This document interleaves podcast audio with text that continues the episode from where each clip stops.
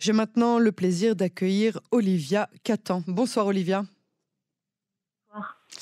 Merci euh, d'avoir euh, accepté notre invitation euh, sur Cannes en français. Je rappelle que vous êtes écrivaine et présidente de Parole de femmes. On va parler tout d'abord de cette organisation Parole de femmes. Alors, l'association Parole de femmes a été créée en 2006 euh, voilà, dans un esprit, on va dire, universaliste. C'est une association euh, qui est composée de toutes confessions et qui est surtout très attachée à la laïcité, euh, voilà, que je défends. et donc, nous avons fait énormément de choses. Nous avons fait passer des lois, notamment sur les violences psychologiques. Nous sommes battus sur l'égalité salariale.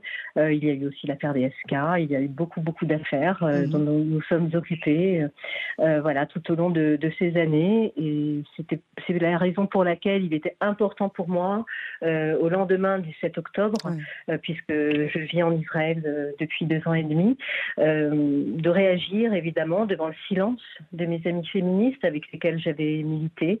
il a été important pour moi dès le 12 octobre de faire un communiqué de presse. Je pense avoir été la, la première à le faire vraiment dans le monde parce que j'ai été très très rapide. J'ai eu des amis à moi qui étaient sauveteurs, qui étaient sur place et qui m'ont tout de suite fait part de ces corps qu'on avait retrouvés de femmes avec euh, des culottes euh, voilà, en bas des pieds. Euh, les images évidemment de Shani Louk m'ont fait tout de suite comprendre ce qu'elle avait pu subir et j'ai été évidemment émue comme la plupart des Israéliens puisque je suis désormais israélienne.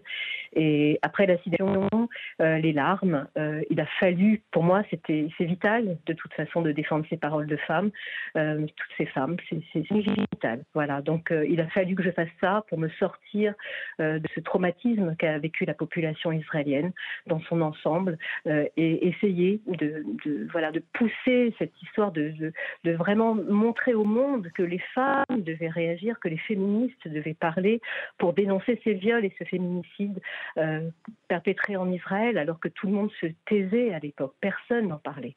donc je me suis retrouvée un petit peu seule au départ. je suis allée chercher des militantes comme Yael Meloul qui m'a rejoint et d'autres militantes. Et puis euh, on a porté cette voix euh, en Israël, en France, aux États-Unis. On a essayé de, remuer les ONG aussi. Vous euh, avez eu, vous avez eu des retours favorables? Alors, on a eu quelques retours favorables d'associations. Alors, on m'a claqué aussi beaucoup de porte au nez. L'AFP m'a claqué la porte au nez parce que je suis quand même journaliste. Donc, euh, j'ai aussi contacté euh, mes amis médias. D'autres m'ont ouvert la porte, comme ça a été le cas de Laurent Ferrari, qui nous a immédiatement reçus à la télévision pour en parler. Et puis, il y a eu des médias qui me demandaient des preuves. Euh, L'AFP a osé me demander, mais allez chercher des preuves, allez me prouver vos, dires. Donc, c'était un petit peu ça. C'était à quelle date pour, ce refus de l'AFP parce qu'on vous demande ça le 7 octobre à midi et quart, je veux bien, mais qu'on vous demande ça au-delà du, 10 octobre, c'est inadmissible. Alors, c'était le 12 octobre, pour être exact. Donc, c'était 5 jours, alors qu'on savait exactement ce qui s'était passé. Euh, voilà, le 10 octobre, je sortais un papier déjà dans Tribune Juive où je parlais de ces femmes qui avaient été mutilées, torturées, euh, tuées dans d'affreuses conditions et violées.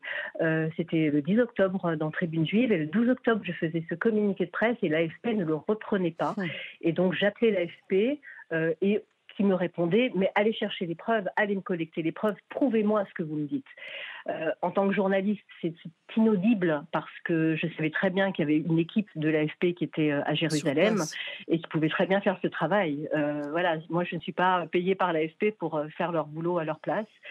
donc c'est bon, si moi j'avais les infos, ils pouvaient facilement les avoir aussi. Et ils n'étaient pas les seuls parce qu'on parle de l'AFP, mais je parle aussi d'Amnesty International. ils ont fait des dizaines de dossiers sur des féminicides et des féminicides de masse. Et là, par contre, depuis d'ailleurs depuis le 12 octobre, hein, puisque je les ai contactés aussi à la même date, rien, et ils n'ont toujours pas fait de communiqué. Donc on continue, on continue, on, on lâchera rien. Donc Amnesty International ne, s'est absolument pas euh, prononcé. Euh, les autres ONG féministes, depuis le 7 octobre, même, même le Premier ministre Netanyahou... On comment, comment? On les a un petit peu on les a un petit peu forcés, les organisations féministes. C'est-à-dire que vraiment, au bout au bout d'un mois, euh, la Fondation des femmes s'est enfin décidée à faire un petit communiqué qu'elle a tweeté simplement. Hein. Elle n'a pas fait un communiqué officiel, mais elle a tweeté, elle en a reparlé dans une chronique à la radio, mais c'est vraiment du bout des lèvres et c'est toujours en même temps. Donc il faut parler des civiles palestiniennes si on veut parler du féminicide du 7 octobre, ce qui est intellectuellement pour moi qui est compliqué, parce qu'on peut parler de, faits qui se sont passés sans pour autant tout de suite embrayer sur les civils palestiniennes. On peut parler des civils palestiniennes. Et il faut d'ailleurs. Non seulement on peut, mais il faut. La question c'est juste à quel moment?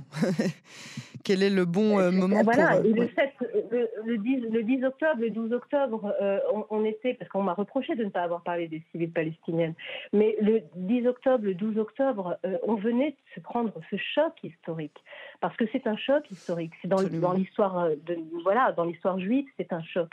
Donc, on ne pouvait pas à ce moment-là parler des civils palestiniennes. On pouvait le faire dans un second temps, quand la guerre a commencé, quand il y a eu les premières victimes. Donc, tout est, tout, on peut tout dire, mais il faut un temps pour, pour dire les choses. Mhm. Et ce temps-là, euh, c'était les femmes juives, c'était les femmes israéliennes qui étaient tombées ce jour-là, qui avaient été massacrées, euh, qui étaient aussi otages. Et donc, à un moment donné, euh, oui, j'ai défendu et, je voulais porter les paroles de ces femmes. Quels sont, les, les, selon vous, les, les le dénouement euh, de cette histoire d'ici la fin de la guerre. Quand je parle de cette histoire, je parle de ce silence des ONG féminines, de ce manque d'action de, la Croix-Rouge euh, pour euh, évidemment la santé première, mais aussi les besoins féminins de, toutes les femmes qui se trouvent là-bas. on n'a aucune aide de la Croix-Rouge, aucune vraie ONG féministe dans le monde. Qu'est-ce qui va changer d'ici la fin de la guerre?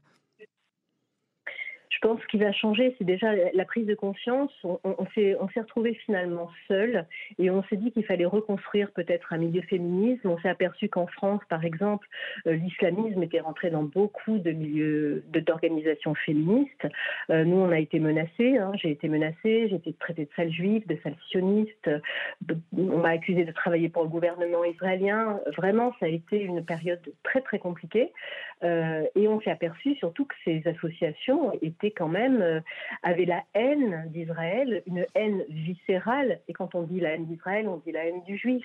Pour moi, c'est la même chose. Quand on est antisémite, on est antisioniste. Je veux dire, l'un va avec l'autre. Euh, donc, euh, on a été vraiment insulté. Et je, je vois bien que les ONG, encore aujourd'hui, malgré les preuves qui se sont amoncelés. Euh, on a eu quand même beaucoup, beaucoup d'articles voilà, dans toute la presse. Des collectifs se sont créés après nous. Euh, je veux dire, on a, il y a d'autres gens qui ont repris notre combat, et tant mieux. Je veux dire, tout, ça, c'est voilà, est, devenu international. Et euh, malgré tout, malgré tout ça, Amnesty International se tait encore. Et il faut voir aussi UN Woman, le petit communiqué euh, euh, vraiment plus que tiède qui a été publié pour finalement avoir été retiré quelques heures plus tard du site. Donc on voit bien qu'il y a vraiment euh, une haine contre Israël et, surtout des organisations humanitaires qui devraient ne pas faire de différence entre les femmes. C'est-à-dire que là, on a eu l'impression, enfin moi mon impression, ça a été qu'on fasse du tri en fait. On a trié. À partir du moment où ces victimes étaient juives et israéliennes, il ne fallait pas en parler. Elles n'étaient plus femmes, elles n'étaient plus défendables. Elles étaient sur le sol israélien, donc le sol des colons. Donc ça a été ça. Euh, on a été, en tant que féministe, moi ça fait 20 ans, 30 ans que je me bats pour le droit des femmes. Euh, j'ai été face à des femmes qui me disaient, à partir du moment où elles sont israéliennes et juives, elles ne sont plus femmes. Donc on ne les défendra pas. Et, ça, ça a été notre travail, euh, évidemment, de faire de la sensibilisation, de leur expliquer, et puis aussi d'osser le ton pour leur dire que, voilà, elles n'étaient pas féministes parce qu'une femme qui fait du tri entre les femmes ne l'est pas. Moi, je n'ai jamais fait de tri. Euh, quand une victime arrivait euh, à mon association, euh, peu importe sa couleur, peu importe sa nationalité, sa religion, je n'ai jamais demandé quoi bah, que ce soit. Et je l'ai défendue avec le même cœur, parce que c'est ça être féministe, c'est ça être femme. Donc, il n'y a eu aucune sororité, puisque c'est le mot à la mode, mais il n'y a eu aucune sororité pour nos sœurs juives et israéliennes tombées le 7 octobre.